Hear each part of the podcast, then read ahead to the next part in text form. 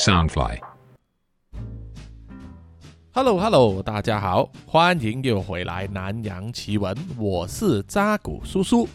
南洋奇闻是由 Soundfly 声音新翅膀监制，全球发行。啊，这阵子呢，叔叔是啊有说过啊，这阵子有点忙啊，因为新工作开始了，还要写这个电影剧本，然后呢也必须进补，就是一定要看一些新的呃影集、电影或者是漫画这样子，让我持续保持有一定的创作力。那么经过老板的介绍呢，啊，就最近正在看一部韩剧啊。啊，其实叔叔呢是比较少追韩剧的啊，比如叔叔是比较喜欢看韩国电影。这一部韩剧呢，真的看了之后，呃，给叔叔呢带来一些呃新的观感。这一部就是《Moving》了啊，中文翻译好像是叫做《异能》啊。透过这个 DC Plus 呢，可以看到第十七集啊。当初叔叔是有看过预告片啊，知道它是一个关于超能力的啊故事。那么超能力的故事可以怎么样呢？我们看了这个题材那么多年，多少都知道它的套路。不过这一部异能呢，啊，确实有一些新的概念，而且这个编剧啊，都把很多重心放在这个人性的描写，还有人与人之间的关系啊，比如说男女之间啊，年轻的时候那种暧昧，还有那种抛出鱼饵，请君入瓮的那种钓鱼手法。也有一种很直接、很直白，甚至说很纯情、浪漫的一种啊求爱手法。此外，当然还有很多啊父女的关系、母子的关系、上司和下属的关系、朋友之间的友情啊，真的非常多非常多。这一些呢，都是叔叔一直啊很喜欢去看及学习的。所以啊，这部剧很赞啊。那么还没有看过的听众呢啊，希望大家去看一看。另外就是啊。在录这一集啊，在开始之前呢，叔叔有遇到一点瓶颈啊，就是这个故事的有一些中间的部分还没有梳理通透。如果一直想下去的话，就会钻牛角尖的了。所以通常这个时候呢，叔叔就会马上转换啊，转换焦点。于是呢，啊，就在 YouTube 上看一些啊影片啊，看了看，正巧呢就看到其中一条呢，就是叔叔最喜欢的乐团之一，就是伍佰。他唱歌的这个影片啊，马上就让叔叔呢想起啊，去年来台湾的时候和听众们在这个好乐迪见面，那么叔叔好像也有唱过几首哈，都是伍佰老师的歌曲啊。现在想起来还真的有点怀念。那么叔叔确实呢，以前在年轻的时候也至少有看过两场到三场伍佰在马来西亚的这个演唱会。啊，印象深刻，非常开心。啊，所以啊，在听了几首歌之后呢，啊，脑袋整个又清醒了，啊，又激活了这个脑细胞，啊，所以就可以马上开录了，啊，所以呢，听众们呢，如果是有些时候你们真的是遇到一些问题想不通透，啊，可能一直在钻牛角尖的时候，啊，或许你可以试试看啊，叔叔这个方法，就是转而呢去听一些能够勾起你回忆的歌曲，或者是能够挑动你灵魂的歌曲，OK，好，好。本集的故事呢，是由我们的听众林以乔赞助。这个是下集结局的故事啊。本集和上集都一样啊，比较长，因为这个是三百集了啊。叔叔讲在三百集的时候，故事有一个呃完整的呃结局。从下一集三百零一开始呢，啊，叔叔应该会在 Podcast 里面设定它是第二季啊，第二季 Season Two，作为给过去这差不多三年。这三百集的故事呢，啊，有一个段落，可能也更方便一些新的听众啊，啊，去开始听南洋奇闻的这些故事吧。哦，好，我们马上进入故事。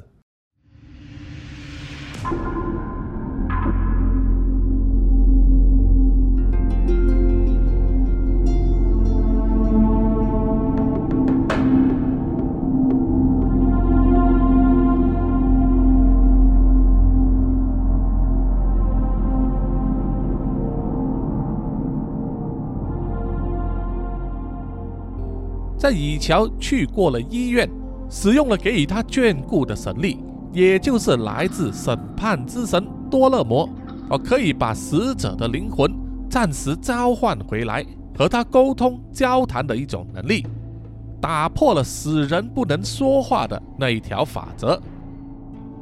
啊，所以以乔就召唤了在不久之前被雨衣怪客杀死的女子朱莉的亡魂回来问话，获得了一些线索，让以乔断定，杀死朱莉以及朱莉的老同学马达纳的真凶，绝对不是他们当年霸凌、现在被警方怀疑是凶手的画家哈桑。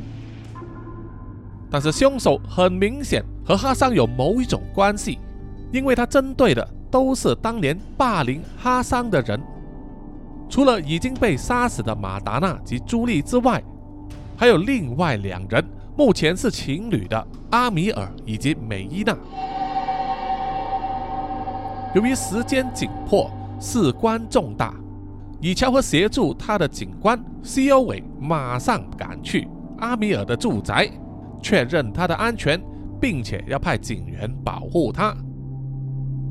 根据朱莉收藏的啊，他们当年学校的毕业特刊，后面有记录了每一个人的联络信息以及电话地址。警方紧急联系他们之后，才发现纪念册里面写上的地址呢是他们父母的。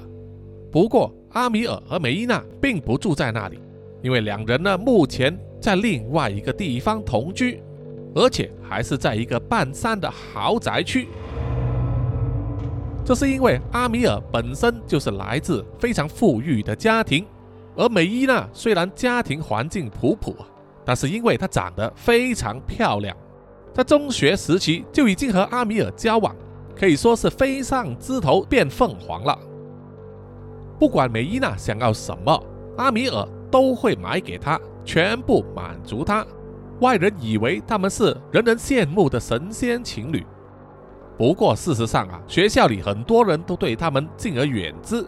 那是因为阿米尔本身除了有钱之外，打架也很强，妒忌心又重，在学校里是横行霸道，没有人敢得罪他。唯二和他们走得比较近的，就只有马达纳和朱莉两人了。啊，当年他们在学校是以霸凌别人为乐。当以乔和西欧伟。带着大批警员来到半山区的一间豪宅，在深夜用力拍门的时候啊，出来应门的是赤裸上身、展露着强壮的肌肉、下身只围着一条毛巾的阿米尔，而美伊娜只是很随意的穿着一件浴袍。在装潢的非常豪华的大厅那里，西欧伟拿出马达纳和朱莉的遗照给阿米尔和美伊娜看了。然后向他解释了警方来找他的目的。简单来说，就是他们有两位老同学在最近这四天之内啊连续遇害，警方有理由相信凶手的下一个目标就是阿米尔和梅伊娜两人。梅伊娜听了之后显得有点担心，但是阿米尔却毫不在乎。他说：“哎呀，警察先生，你会不会搞错了？”我们和阿米尔和朱莉啊，的确是老同学，但是在毕业之后就很少见面，鲜少来往。他们两个人的死又怎么会牵扯到我们的身上来呢？西欧伟啊，暂时不提。他知道霸凌这件事，就是想从阿米尔的口中探出一些口风。阿米尔先生，你最近有没有和什么人争执过，或者是结过怨、闹过纠纷啊？阿米尔点了一根烟来抽，然后说：“呃，没有，完全没有。我是和平主义者，我不喜欢和别人争吵的。但是如果有人妒忌我长得帅又有钱，那个我可是没办法阻止的。”说完，阿米尔和梅伊娜都笑了起来，但是看在以乔和西欧伟的眼中，可一点都笑不出来，因为他们都看得出阿米尔非常的自负。还说自己是和平主义者，这句话他们打死都不会相信的。以乔就转而问梅伊娜：“那么你呢，梅伊娜小姐？你最近有没有发生些奇怪的事，见过一些奇怪的人，或者感到什么东西不寻常吗？”梅伊娜把香烟从阿米尔的口中拿过来抽，然后摇摇头说：“没有，没有啊，我时时刻刻都和阿米尔在一起。”我知道啊，只要有他在，我就天不怕地不怕了，对不对啊？阿米尔笑了起来，然后两个人热情地亲了亲嘴，以乔实在看不下去，觉得这两个人完全是一副事不关己的模样，于是他就拿出手机播放了那一段霸凌影片，然后问阿米尔先生、梅伊娜小姐：“你们还记得这一段影片吗？你们以前干过的事不可能忘记吧？”梅伊娜看见影片之后没有了笑容，但是阿米尔依然是很轻佻的模样，回答说。哈，那些不过是我学生时期和其他同学开的玩笑，就是年轻人嘛，闹着玩而已，没什么大不了的。以乔就把手机的霸凌影片快转到后半段，在显示出哈桑的脸孔的时候啊，暂停了画面，然后说：“你说的闹着玩，对这位同学来说，留下的可是一辈子的阴影啊。”阿米尔看了之后，只是笑了一笑，并不回答。反而是美伊娜就问：“那那个人是哈桑吧？他也是遭到毒手的其中一个人吗？”以乔摇摇头说：“不，他并不是被害者。现在警方是怀疑他有向你们复仇的动机，而把他视为头号嫌犯，现在被扣留在警局里。”阿米尔惊讶地说：“啊，真的假的啊？”那个胆小鬼哈桑真的会做出这种事来吗？哎呀，我真是不敢相信啊！他的胆子是从哪里生出来的？以乔听了之后，就望向了西欧伟，要观察他的反应。西欧伟的表情有点尴尬，他很明白以乔的意思，就是说连阿米尔等人都不相信杀人凶手会是哈桑。但是西欧伟依然有他自己的盘算，于是他就追问。那么你们最后一次见到哈桑是什么时候？阿米尔轻佻的回答：“哎呀，天知道是什么时候啊！从中学毕业后到现在都那么久的事了，我哪记得啊？”这时候美伊娜就插嘴道：“是高中毕业典礼前的几个星期吧。哈桑就请假，一直没有回来学校。毕业典礼他也没有出现，我们就是从那个时候开始没有再见过他了。”以乔就追问：“那么哈桑没有再来上学，是因为你们多次霸凌他的缘故，导致他不敢上学，对吧？”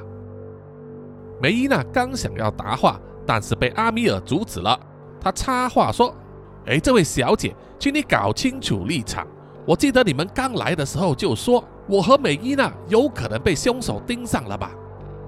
所以说我们才是受害者啊。”而你的口气却把我们当作是罪犯来审问，这明显很不对劲吧？以乔听了之后啊，于是就抛出了他心中最想问的问题：那你说，除了哈桑以外，你还霸凌过什么人？阿米尔像是进入了防御状态，狡辩说：“哎哎哎，这位警察小姐，请你搞清楚，我从来没有承认过我霸凌过任何人哦，你可不要诬赖我啊。”以乔并不甘心，还继续追问说：“好，那我就直白的说了，当年你和美伊娜、马达娜以及朱莉三个人，除了恶作剧去整哈桑之外，还有谁？”阿米尔转过头去，选择不回答，而美伊娜这眼神犹疑，像是在犹豫着该讲不该讲。当西欧伟还要问下一句的时候，阿米尔突然发飙，站起身来，大声的呵斥说。够了，我没有必要回答你们的问题，有什么就跟我的律师谈吧。现在你们警方应该是要派人来保护我们，既然这样子，就给我好好的去看门呐。我们很累了，要休息了。梅伊娜，来，我们上楼去吧。说完，阿米尔就转身拉着梅伊娜要走上楼去。以乔不放过最后的机会，冲口而出问了一句：“那么眼镜妹是谁？”听到了这个名称之后，阿米尔的脚步突然间停了下来。但是因为他背对着所有人，所以以乔看不见他的表情，反而是被阿米尔拉着的梅伊娜眼神露出恐惧之色。但他没能再说一句话，就被阿米尔呢强行拉了上楼去。以乔还要走上前去追问呢，却被西欧伟拉住了。够了，不要再问了，问了他也不会回答你。现在夜已深了，以乔小姐，我先送你回去饭店休息吧。明天我们再继续调查。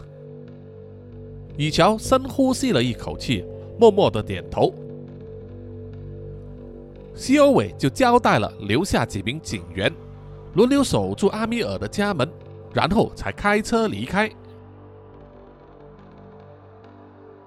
在警车里面，以乔不断的翻阅从朱莉那里拿来的毕业特刊，查看他们班级里面所有有戴眼镜的女生的照片居然有十六个人之多。以乔心想啊，他必须缩小这个搜索范围，否则还没有找到谁是眼镜妹的时候，可能下一个死者就会出现了。在接下来的两天里面，天气非常炎热，没有下雨。以乔和西优伟走访了哈密尔等人当年所念的学校，想要了解更多有关霸凌的事件，可惜的是毫无斩获。一来，时隔十多年，在那个年代，手机的拍照功能很阳春，而要拍影片，必须使用手持式的录像机，在当时可不是便宜的东西，可能只有像阿米尔这样的家庭才会拥有。而学校里面的老师已经换过几批人，当年教过他们的老师都已经调走了，而三来就是校长完全驳斥校内有霸凌事件的发生。一直强调说他的学校是一流的，学生素质也是最高的，是那种为了保住位子啊，不惜一切把所有丑闻和真相掩盖的人。而当年的同学嘛，访问了几个人，每一个都摇头说他们不清楚当年的霸凌事件，也不知道所指的眼镜妹到底是谁。调查陷入焦灼状态，而马达纳和朱莉的命案已经是纸包不住火了。在新闻媒体上炸了开来，有各种各样的传言，而警方一概予以否认，只是说他们逮捕到嫌犯。那么根据当地的法律，你逮捕到的嫌犯如果没有正式提控他的话，就必须在四十八小时之内把他释放。那么眼看这个四十八小时的期限要到了，以乔知道啊。虽然西欧伟代表的警方并没有充分的证据证实哈桑就是杀人凶手，但是为了保住警方的颜面，还有要尽快结案呢，他们一定会强行提控哈桑，即使他是冤枉的。这也是以乔最不想看见的局面。就在这一天的下午，天空变得满是阴离，眼看一场大雨将要降临。同一时间，在一间老旧的办公楼里，对着电脑做记账的女子，在聚精会神工作时，听见了远处传来的雷声，然后细雨开始打在她身边的窗口上，让他一直敲打着键盘的手指停止了动作。这名女子正是梳着两条辫子，戴着一副厚重的眼镜。她看见窗外黑蒙蒙的天空下着细雨。还有划过天空的闪电，又让他再度回忆起那一个时刻，那好几个人的脸，包括阿米尔、美伊娜、朱莉、马达娜，还有哈桑。在那一个风雨交加的夜晚，这名女子的身心承受了有生以来最大的伤害，已经到了一个无法复原的程度。不管她多么想要忘掉，但是每到雨天的时候，那一段不堪的回忆就会再次涌现心头，让她非常难以承受。随着雨下得越来越大，雷声隆隆，那名女子全身颤抖，右手紧紧握着的滑鼠已经咯咯作响，似乎随时都会被他抓破了，碎裂开来。就在这时，女子面前的一扇门打开了，再把她从回忆之中拉回到现实。那是两名流氓装扮的壮汉，各提着一个袋子放在女子的桌上。其中一名壮汉交代：“哎，丁达，这是今天收回来的份，你好好的点算一下吧。根据老规矩，分成三份，下个周二我要交上去。”啊！这名叫丁达的女子点点头，马上从袋子里面掏出一卷一卷的钞票，啊，那些钞票有新有旧。有一些简直是皱巴巴，看起来破烂不堪，卷起来的时候也没有照排序，每次都是交由丁达呢啊去细心点算、分类排好。两名壮汉放下了钱之后，讨论了几句啊，晚餐要去哪里解决，然后就对丁达说：“好了，我们先走了。丁达，你就看着办吧啊！走的时候记得锁门。”丁达点头表示了解。于是这两名壮汉呢就很放心的关上门离开了。丁达看着他们离开之后，深深吸了一口气。他是在这一家借贷公司里面担当会计、点算流水账，还有记账。所谓的借贷公司，其实就是流氓所开的高利贷，所以涉及的现金很多。然后每天呢，他们都会派人去啊，向那些借贷人收钱、收利息，收集回来之后，每个星期点算，再根据不同比例分成三份，当然是要用来上缴给老板。一部分当然是要买通政府的要员或者是执法机关了。那么丁达非常受到老板的信任，让大量的现金让他经手。丁达站起身离开座位，打开了在他身后面的金库，里面放了一袋又一袋事先点算好、包装好的现金，还有一些呢已经装在三个环保袋里面。那些是每个星期他们公司必须上缴的部分，而其中一个环保袋里面所装着的钞票，只有上面的第一张是真的，下面全是白纸。那是因为丁达挪用了这些现金，拿去向 Namsa 大师购买了他复仇的工具。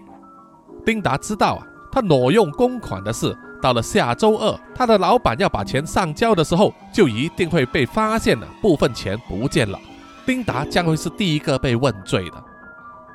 丁达非常清楚自己的后果，而且也已经有了心理准备。他筹划了一切那么久，就是为了报复。只要仇人比他早一天死去，不管是多大的代价，他都愿意付出。于是丁达呢？把他桌上两个袋子的钱呢，并没有进行点算，随手就把它们丢进去金库里面关上，然后他就打开了自己办公桌下面的抽屉，取出了他从 Namsha 大师那里买回来的尼龙盒，捧着它走出了公司，走楼梯上到了天台。天台上有一间简单搭起来的铁皮屋，平时就是用来堆放一些无用的杂物，不过现在这里啊。已经被丁达偷偷的占用，在地上清理出一个两米见方的空间，在地上用红漆画上了五芒星和圆圈的恶魔图案，周围还插满了没有烧尽的蜡烛。丁达把蜡烛点亮之后，趁着雨势还没有停止的时候，从尼龙盒里拿出了其中一个黑色的陶罐，把它放在五芒星的中央。然后丁达取出小刀，在手指头上刮了一道小伤口，把血滴在陶罐子上以及五芒星中央，然后就开始闭上眼睛念咒。不久之后，那个陶罐子的瓶盖自动破裂开来，涌出大量的鲜血。但是这个鲜血呢，只会停留在五芒星图案的范围之内，不会出界。随后，鲜血像是加热过一样。逐渐沸腾起来，弹起了泡沫，然后慢慢的就从中站起了一个黑红色的人影。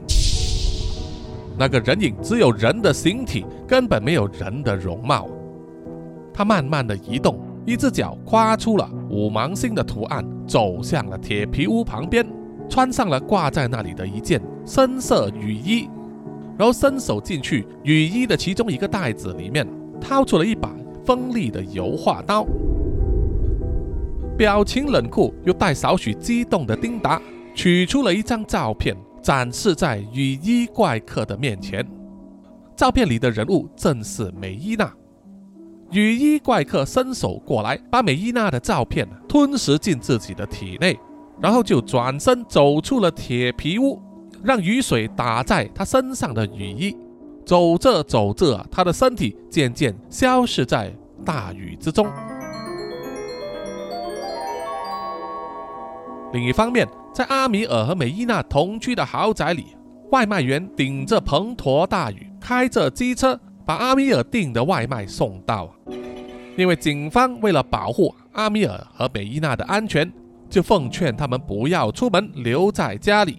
所以他们三餐呢就靠外卖来解决。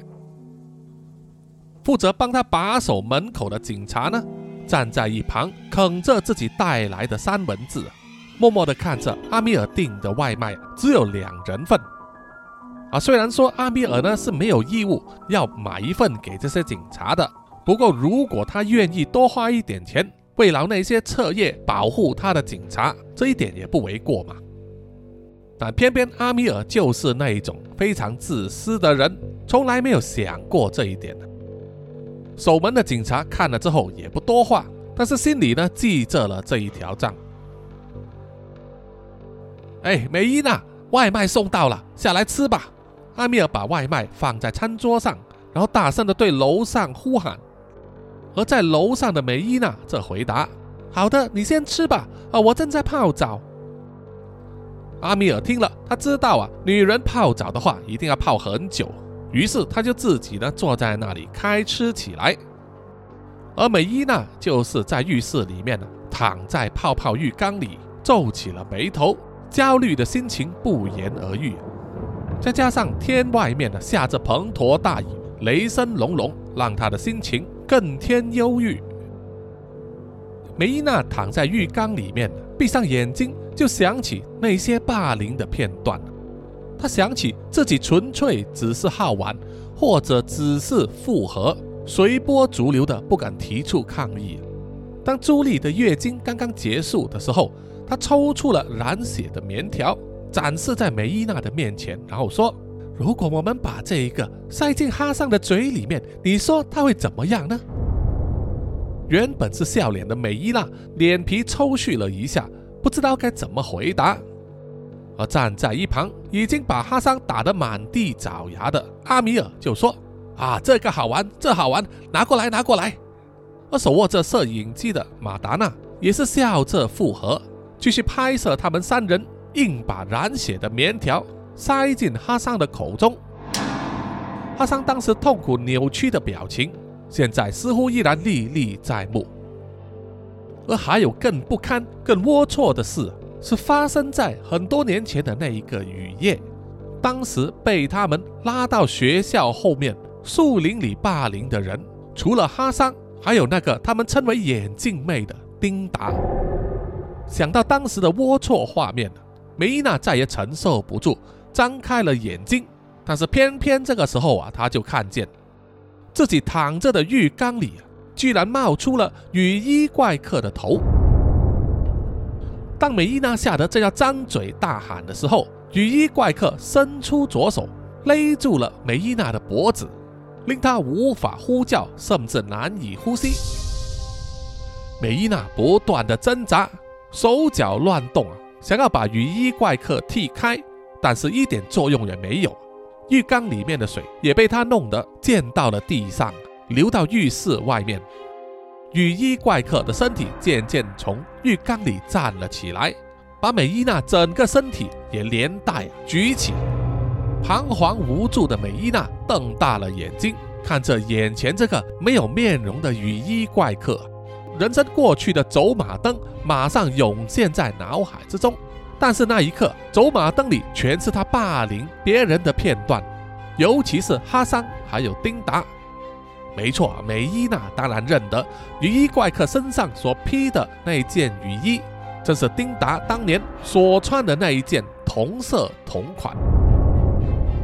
梅伊娜喉头咯咯咯的作响，像是想要求饶，说她当年其实无心要搞到那么大，做的那么绝，她只不过是不敢反抗阿米尔而已。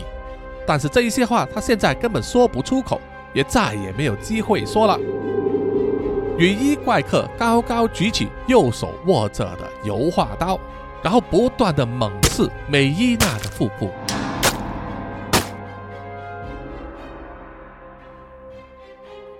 过了超过半个小时，连阿米尔都把外卖吃光了，他都没有看到美伊娜下来啊。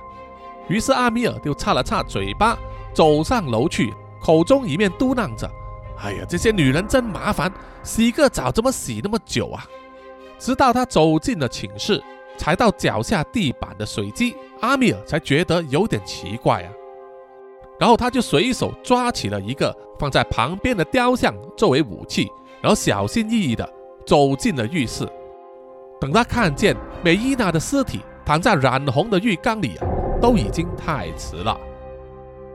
阿米尔又惊又怒，大叫一声，这可惊动了把守的警察，纷纷拔枪冲进屋子里面呢，四处搜索，直到他们进入主卧室里面呢。看见坐在浴室地板里发呆的阿米尔，才知道发生了什么事。一直在路上奔波，四处去寻访哈桑他们的旧同学的以乔，在车上接到了西欧伟的电话，告诉他梅伊娜遇害了。于是他马上叫警车呢掉头送他去阿米尔的豪宅，在那里他和西欧伟会合。以乔赶到的时候，西欧伟已经给阿米尔做了笔录。阿米尔神情悲伤的坐在沙发上一动不动。监视人员正在忙着拍照收集现场的证据。以乔就问：“所以凶案发生的时候，阿米尔在楼下，而外面还有警察，但是凶手依然得逞了？”西欧伟沉默的点头。以乔又说：“你列为首号嫌犯的哈桑。”还被关在扣留所里面吧？这不就证明了哈桑并不是凶手吗？西欧伟一脸无奈。由于梅伊娜的死，哈桑有完全的不在场证据，所以警方已经不能够再提控他了。所以到今天晚上深夜之前，警方必须释放哈桑，把人力物力啊投注在另外寻找真正的凶手。西欧伟小声的。在以乔耳边问：“呃，以乔小姐，你有需要再做一次上次那一种盘问吗？”他的意思就是问以乔有没有必要再次请审问之神多勒摩上来问一问美伊娜的亡魂。以乔转头望向了阿米尔，就说：“如果活人有预愿要回答的话，那么就不必问死人了。”然后以乔就坐在阿米尔的身边，问他。你应该知道眼镜妹是指谁吧？告诉我们好吗？阿米尔呆呆地回答说：“我不知道她叫什么名字，我只知道她是隔壁班的。当时朱莉跟我说，那个眼镜妹好像是对哈桑有意思，所以当时我们就撮合撮合他们了。”以乔心中吃惊，原来那个眼镜妹并不是和他们同班的，于是马上拿出了。从朱莉那里得到的毕业特刊，翻到隔壁班同学的通讯录上，阿米尔看了几眼之后啊，就用手指出了其中一张照片，上面写着的女生名字正是丁达。当时她戴着一副厚厚的眼镜，扎着两条辫子。以乔把那张照片交给西欧伟，西欧伟点点头，马上转身去交代他的下属。马上去查一下，这个叫丁达的女子是不是还住在通讯录上面的地址？以乔继续问阿米尔说：“你们当年到底对他们干了什么？”那一天放学之后，我和马达娜把要回家的哈桑拦截住，然后带到学校后山的树林里，然后美伊娜和朱莉就去把那个眼镜妹骗过来，带到后山。因为朱莉说那条可怜虫哈桑竟然也有女孩子会喜欢，所以我就好心的撮合他们一下。以乔又追问：撮合到底怎么样撮合？阿米尔吞吞吐吐的说：“我给他们两个人吃了春药，然后要他们在我们面前搞起来。”以乔听了都不敢相信自己的耳朵。没想到阿米尔这伙人当年居然干出如此无耻的事，一时间火冒三丈，忍不住伸手抓住了阿米尔的衣领，质问他：“你们有拍片吧？影片的档案在哪里？”阿米尔回答：“那一天因为下着大雨，录像机泡水了，档案全完蛋了，根本没有存档。”但是阿米尔的说法呢，以乔并不完全相信，大骂了他一句。你们这群人真是活该！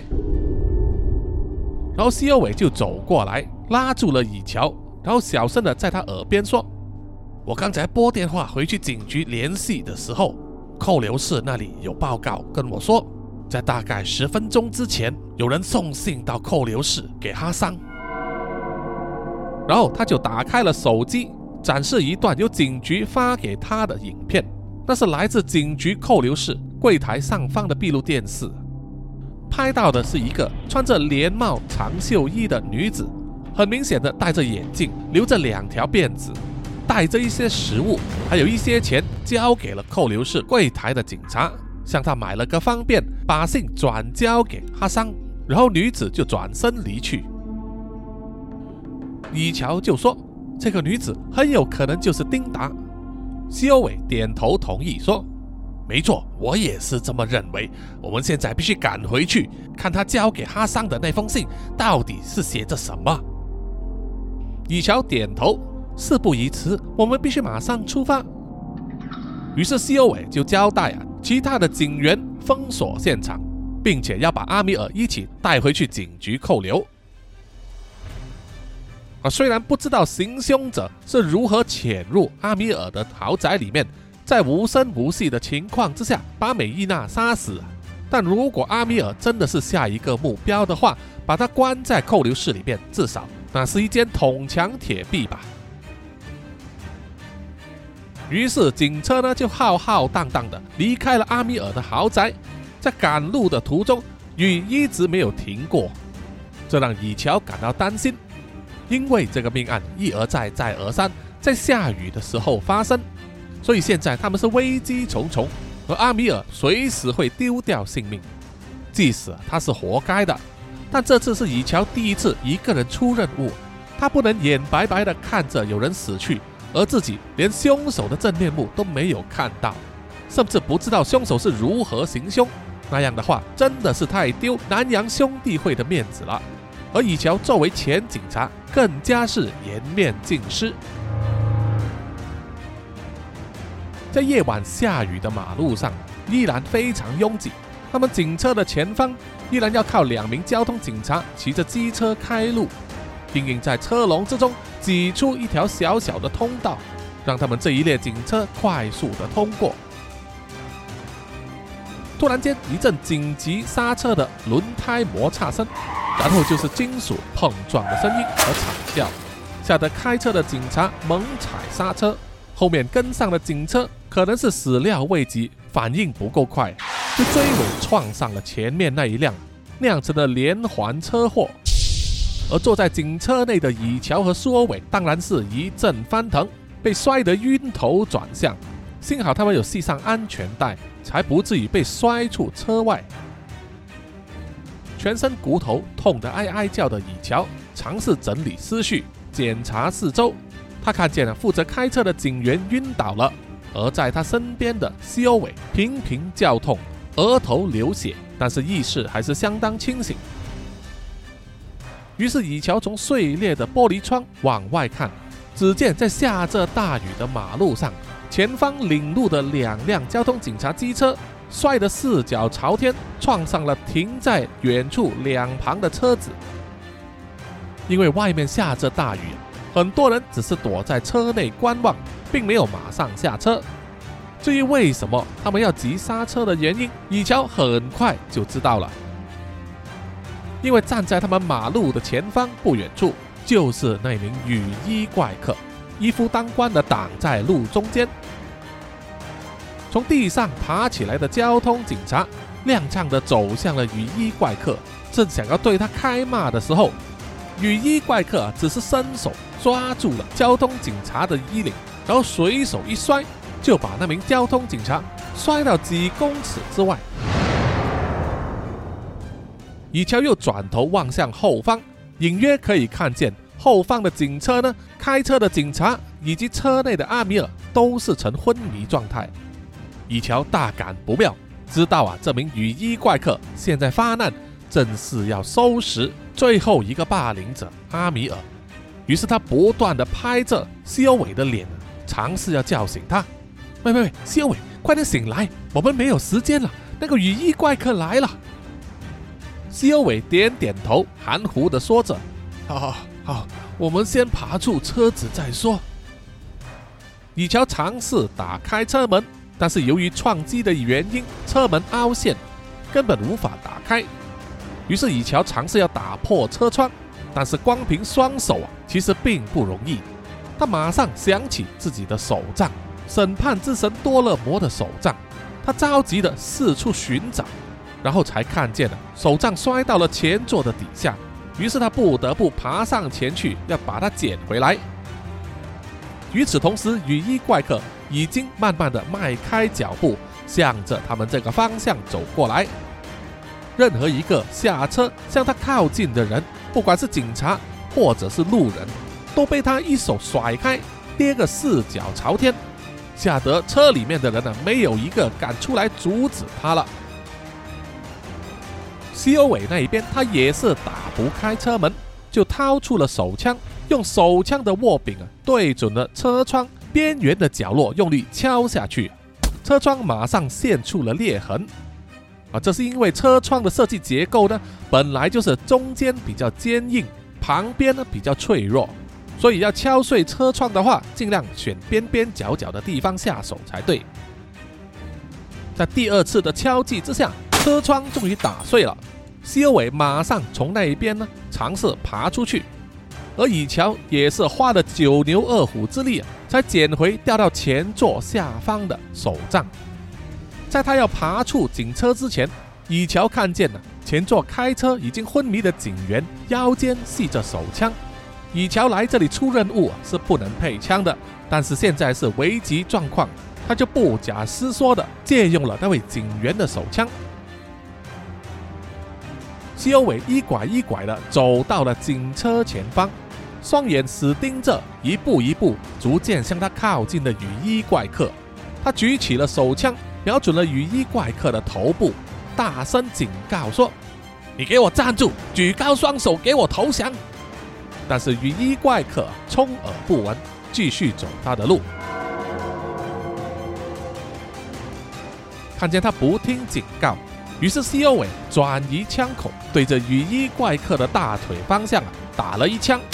没想到雨衣怪客身体只是抖了一抖，然后就像没有感觉一样继续前进。西欧伟大感不妙，于是对着雨衣怪客的胸口连开三枪，但是同样一点作用也没有。最后一枪，他对准了雨衣怪客的眉心，但是同样的未能阻止他。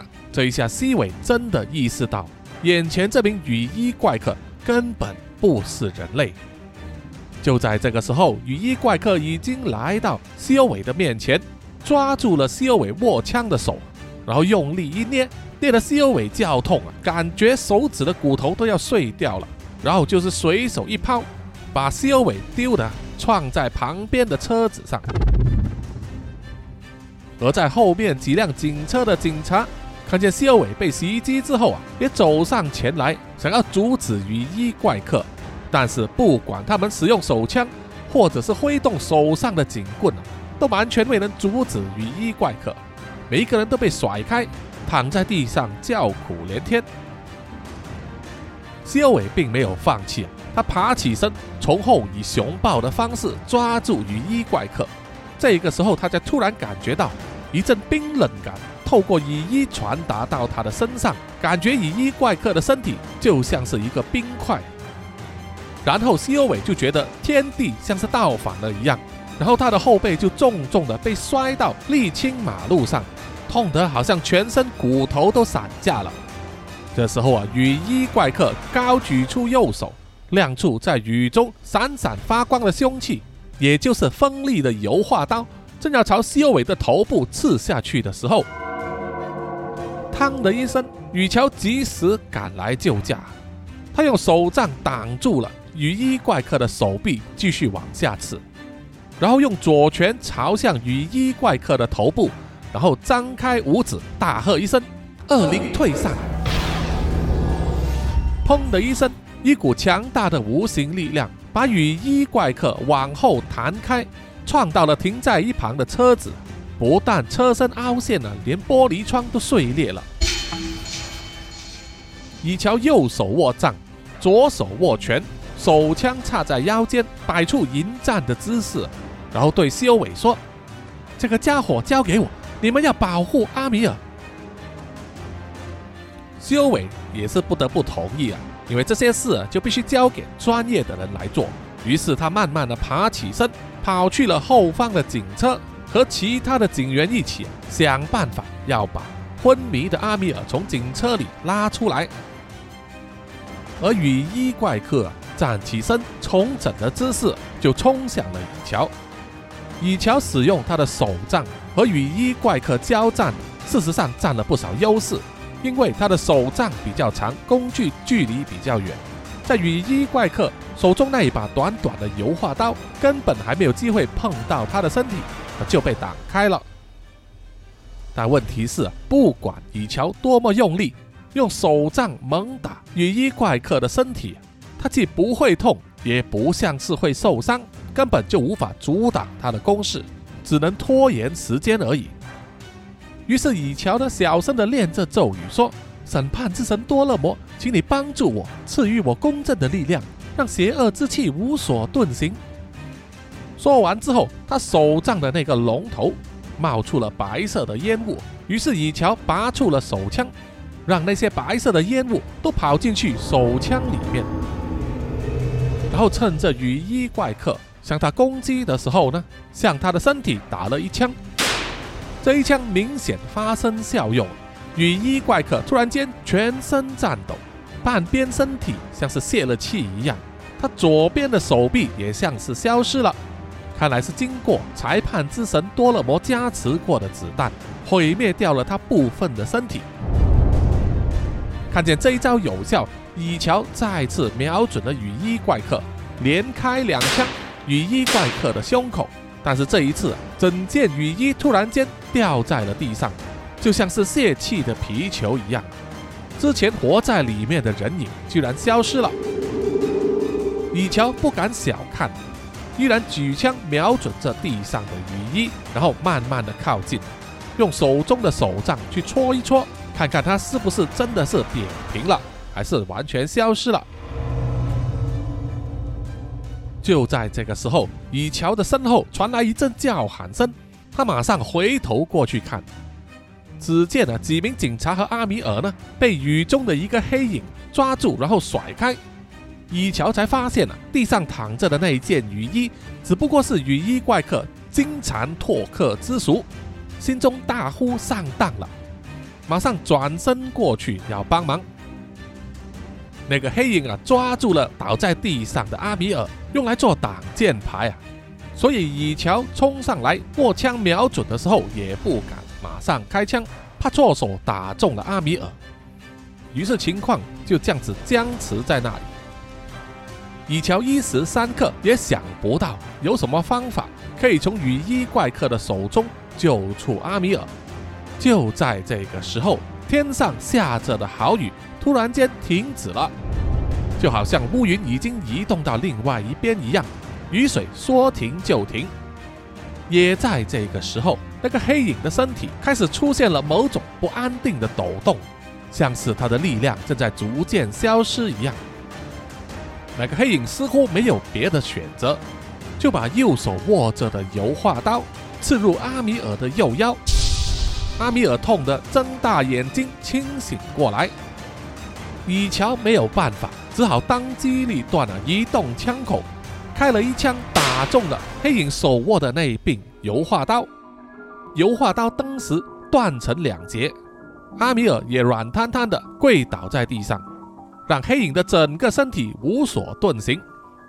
以乔把握这个机会，向黑影补了最后的两枪，而黑影也只是呆呆的站在那里，被子弹打中之后，然后渐渐的像溶解掉一样，和地上的雨水混为一体，消失无踪了。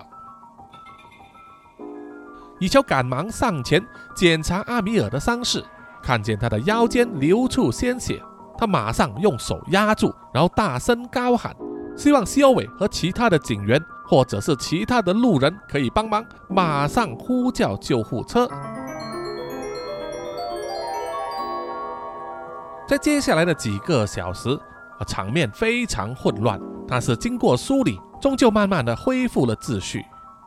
遭到袭击的警察和阿米尔一起被送进了附近的医院。由于抢救及时，啊，生命没什么大碍。西欧伟也是受了伤，必须留医，因此交代了几名亲信，全力配合协助以乔。于是以乔马上赶回去警局的扣留室里，要向哈桑问话，说今天给你送信的那个人是不是丁达？以乔质问了。哈桑只是点点头，没有回答。他的眼神充满哀伤。以乔就追问了：“信在哪里？交出来！”哈桑摇摇头说：“信没有了。我看完内容之后就吞掉了。”以乔听了之后，满脸疑惑地问：“为什么你要这样子做？”哈桑满脸哀愁地说：“那一些就当做我给丁达赔罪的一部分。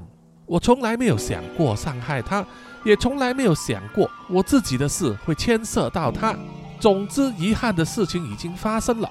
我们不能改变过去，只能改变现在和将来。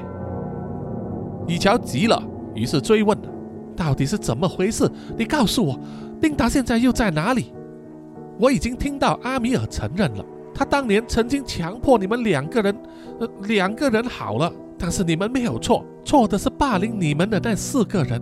虽然其中三个人已经死了，但是阿米尔还活着。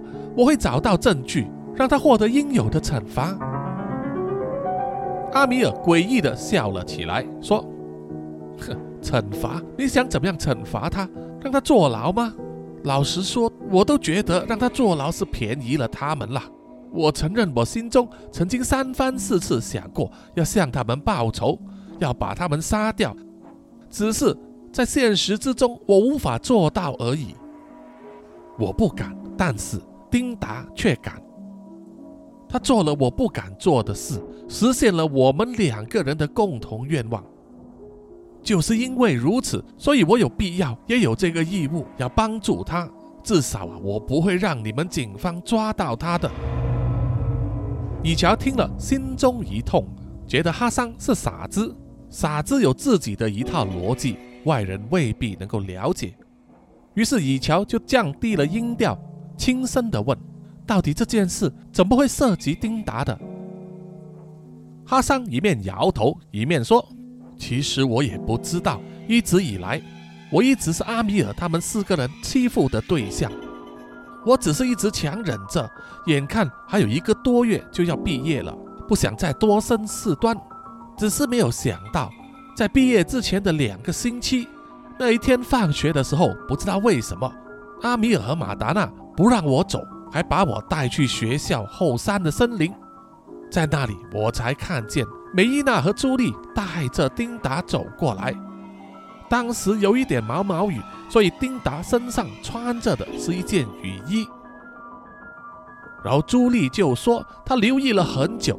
说别班的这个眼镜妹丁达好像是喜欢我，一直躲在角落观望、关注我的事，还说他曾经匿名向老师打小报告，所以朱莉和梅伊娜才把他抓来。当时我还以为阿米尔只是要把我们揍一顿就算了，结果没有想到那一天他居然想到了新主意，而且身上还带着给动物服用的春药。硬让我和丁达两人吃下，然后就强迫我们脱光衣服，把丁达的雨衣铺在草地上，要我们两个人紧紧抱在一起。我发誓，我试过反抗，但是没有用。而当我们抱在一起的时候，药效发作了，我和丁达都控制不了自己，于是我们就在他们四人的众目睽睽之下做了。还被他们拍下影片来说要威胁我们。等到他们走了之后，我不断的向丁达道歉，但是他什么也没说，只是穿好了衣服，然后就离开了。从此之后，我再也没有见过他。他今天突然间送信过来，是因为他看到了新闻，知道警方逮捕了我，把我当成首要嫌犯，他觉得有必要通知我一声。所以才特地送信过来告诉我，这一切都是他干的。那个穿雨衣的凶手只是他向一位大师用钱买回来的复仇工具而已。只要杀死目标，雨衣凶手就会消失不见，绝对没有人可以找得到。所以他说，这一宗案件，警方绝对不会找到凶手，叫我要坚强的撑下去。终有一天，警方会因为证据不足而把我放了。说到这里，哈桑深深的吸了一口气，像是如释重负，然后说：“既然连丁达都愿意为了复仇做出了他的反击，那么我应该也要做我的那一部分。所以我决定保护丁达，不会让你们找到他的。你们有本事就告我吧，即使要我做代罪羔羊，我也不介意。”因为至少我已经知道那四个人得到了他们应有的报应。以乔摇摇头，忍不住说了一句：“不，阿米尔还活着。那个雨衣怪客只是刺伤了他。”但是，一说到这里，以乔马上感觉到一阵不祥，而哈桑只是扬了扬眉头，露出一个苦笑，似乎心中非常肯定阿米尔是必死无疑的。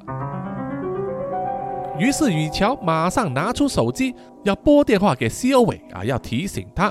可是，在按下拨号键之前，他的手机反而先响起来了。而来电的人正是西欧伟。西欧伟在医院的来电通知说，原本做了手术被救回的阿米尔躺在单人病房内，外面有警察驻守，可是就是不知道为什么。几个小时之后。护士进房间去要给他检查血压，阿米尔已经死了，身上有多处伤口，而在他的病床周围是一个用他的血画成的五芒星和圆圈图案，正和之前朱莉和马达娜的死状一模一样。以乔挂了电话之后，不敢相信自己的耳朵，怎么第一次自己出任务就百密一疏呢？策划整个事件的人和凶手，每一次都比他快一步，这使到以乔感到非常气愤。他生气自己未能阻止这件事的发生，同时也非常生气那个帮助丁达达成杀人愿望的大师到底是什么大师，居然透过杀人来赚钱，是多么不道德的一件事。以乔望向了哈桑，问他。丁达在信中提到的那个大师到底是谁？哈桑双眼含泪，但是却笑着说：“我也不大记得了，好像是叫什么南沙吧。”以乔当然不知道南沙大师是谁，他从来没有见过他，也没有听托米提起过。但是无论如何，他把哈桑提出的名字记下来了，心中暗暗的发誓要把这个人找出来。第二天，西欧伟就必须出院了，来收拾残局。以乔把他从哈桑口中得知的事情告诉了西欧伟。那么原本应该要把哈桑放掉，但是因为这一件事，西欧伟决定把哈桑延长扣留，再多扣留四十八小时，协助调查。于是接下来的这个周末，警方花了大量的时间去寻找丁达。甚至还向新闻媒体公布了丁达的照片，要公众提供情报。而警方的这个做法却触动了丁达的老板，也就是那一班放高利贷的流氓的警戒心。为了和丁达切割关系啊，他的老板就带着人，趁着周日跑回去公司里面啊，清理所有的东西。打开金库的时候，才发现有一部分的钱不见了。他自然就要把这个罪名落在丁达的头上，因此来到新的一个星期一的时候，在这个城市里面的黑白两道都在寻找丁达，而以乔跟着修伟代理的警察，终于找上了丁达工作的借贷公司，但是已经太迟了，那里已经人去楼空。不过他们在天台上就发现了丁达留下来的东西。除了地上画下来的恶魔徽章之外，当然还有一个尼龙箱子。现在那个箱子里面只剩下一个黑色的陶罐子。以乔一看见就觉得很不妥，要求西欧伟把那个箱子交给他。西欧伟同意了，于是以乔呢就用多重的胶带和防水胶布把那个尼龙箱子层层包围封印起来，准备把它带回南洋兄弟会研究研究。至于丁达，丁达就像消失在人间一样，警方找不到他。随着几天过后，延长扣留哈桑的期限也到了，警方无奈之下，只好采取了他们一贯的做法，就是提控哈桑。即使知道事后一定是因为证据不足而告不成，但是警方呢，只是要给公众一个交代啊，说他们是有办事的。至于凶手是谁，为什么没有抓到？西欧伟也只能说当做不了了之，因为人民是善忘的。他相信很快就有另外一个新闻爆出来掩盖了他们这个案件，然后人们就会忘记，然后生活继续如常，马照跑，舞照跳，把一切都交给时间去改变。当然，以乔的工作也是到此为止。他带着郁闷的心情，还有那个封起来的尼龙箱子，坐上了飞机，正在回去南洋兄弟会总部的途中。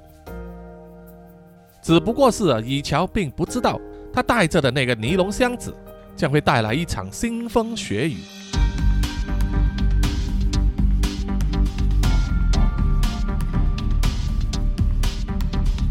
好，本集的故事啊就到此结束，谢谢各位听众的收听。当然，它还有后续啊，但是会在之后的创作故事里面，叔叔再接下去哈。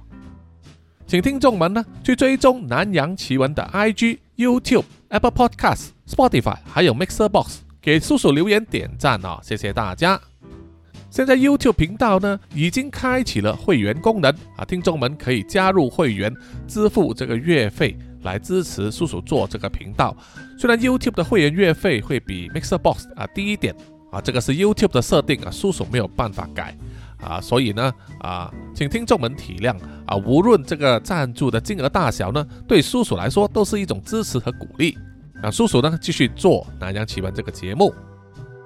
那么喜欢看漫画的朋友啊，不如就当做支持叔叔一下，支持叔叔改编的漫画作品，就是由台湾知名电竞品牌 XPG 所推出的免费阅读线上漫画啊，叫做 Extreme Saga 极境传说。蜜拉的试炼繁体中文版呢，可以在 CCC 追漫台的网页或者是他们的手机 App 里面免费阅读。我叔叔也有在本集的这个 Podcast 资讯页里面有写上这个链接啊，欢迎大家啊去点击一下，当做支持叔叔。好，最后就是请让叔叔念出所有赞助者的名单。首先是南洋探险家 Jimmy Chin、苗疆杀人蛙陈忠杰以及许志伟。然后是南洋侦查员二四公园图子 Ralph 布一直该 Sandy Lee 真爱笑三十三 Kinas 蔡小桦朱小妮李承德苏国豪洪新志林家达 Toy J 刘舒雅林英炫洪志伟以及妞妞。然后下一批呢是南洋守护者许玉豪彰化的 Emma 林奕晨 Joanne Wu 玉倩妈咪还有 Forensic 叶。